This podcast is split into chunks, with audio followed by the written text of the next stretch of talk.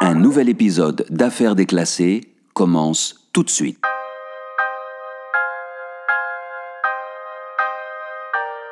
Aux premières heures du 7 janvier 2006, Mathieu Roussel, le jeune SDF et zadiste confondu par son ADN, est sorti de prison et emmené, menotté, dans les locaux de la PJ d'Angers, au 15 rue du Petit Thouars, pour y subir un interrogatoire de routine.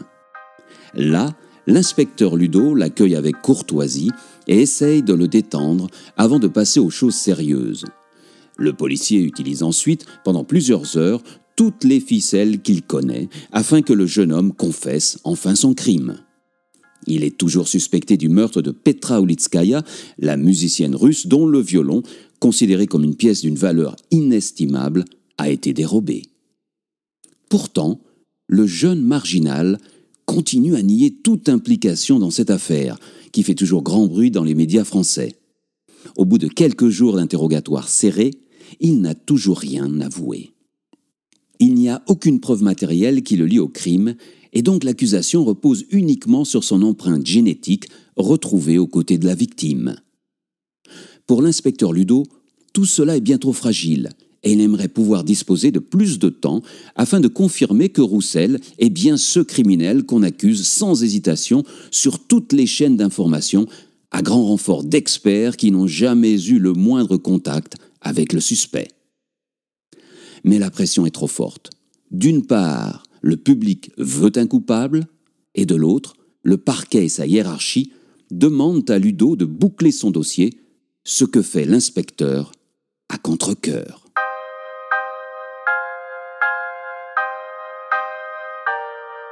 Mathieu Roussel est déféré devant le juge Fauvert, premier président de la cour d'assises d'Angers, et personnage tout aussi puissant que respecté dans les milieux judiciaires français.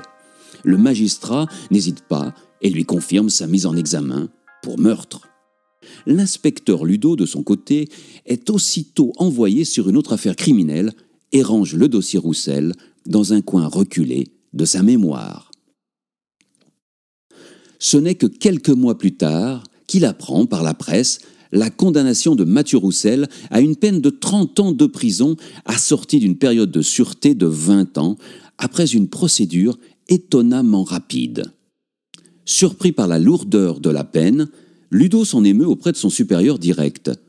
Ce dernier lui confie que Mathieu Roussel devait avoir d'autres liens bien plus inquiétants dans les milieux zadistes, voire terroristes, pour être condamné de la sorte.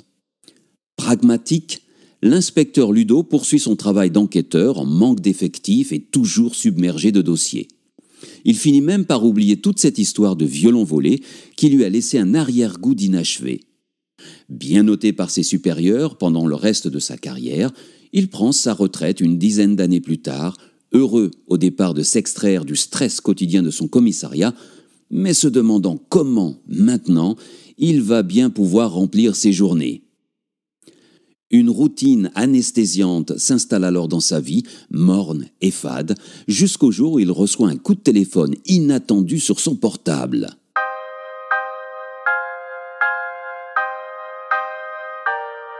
Au bout du fil, il reconnaît la voix grave et unique du juge Fauvert, le célèbre magistrat qui a dirigé le procès en assises condamnant Mathieu Roussel. Il est, lui aussi en retraite, et il explique qu'il désire rencontrer l'ancien policier en toute confidentialité. L'ex-inspecteur tombe des nues. Voilà plus de dix ans que les deux hommes ne se sont pas parlé. Et d'un coup, le juge Fauvert le recontacte.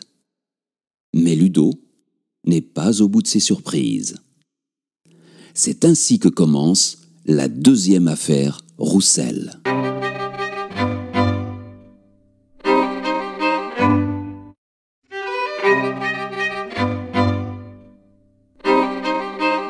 Pour découvrir l'incroyable suite de cette affaire et connaître tous les rouages secrets qui ont été impliqués dans cette immense manipulation, et ce jusqu'au sommet de l'État, rendez-vous sur la plateforme Amazon pour commander La chute du juge Fauvert, un livre coup de poing, un thriller témoignage qui va remuer vos certitudes sur ce que vous pensez être la réalité de la vie publique en France.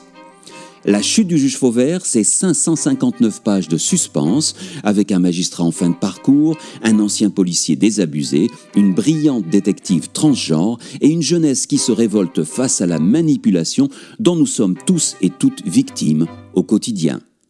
La chute du juge Fauvert, en e-book ou version papier, en vente exclusivement sur la plateforme Amazon un livre recommandé par Alexandre Benalla en hommage au juge Fauvert, à qui il doit une fière chandelle suite à un début d'affaires rapidement étouffé lors de l'après-soirée du 28 février 2017 dans la ville d'Angers.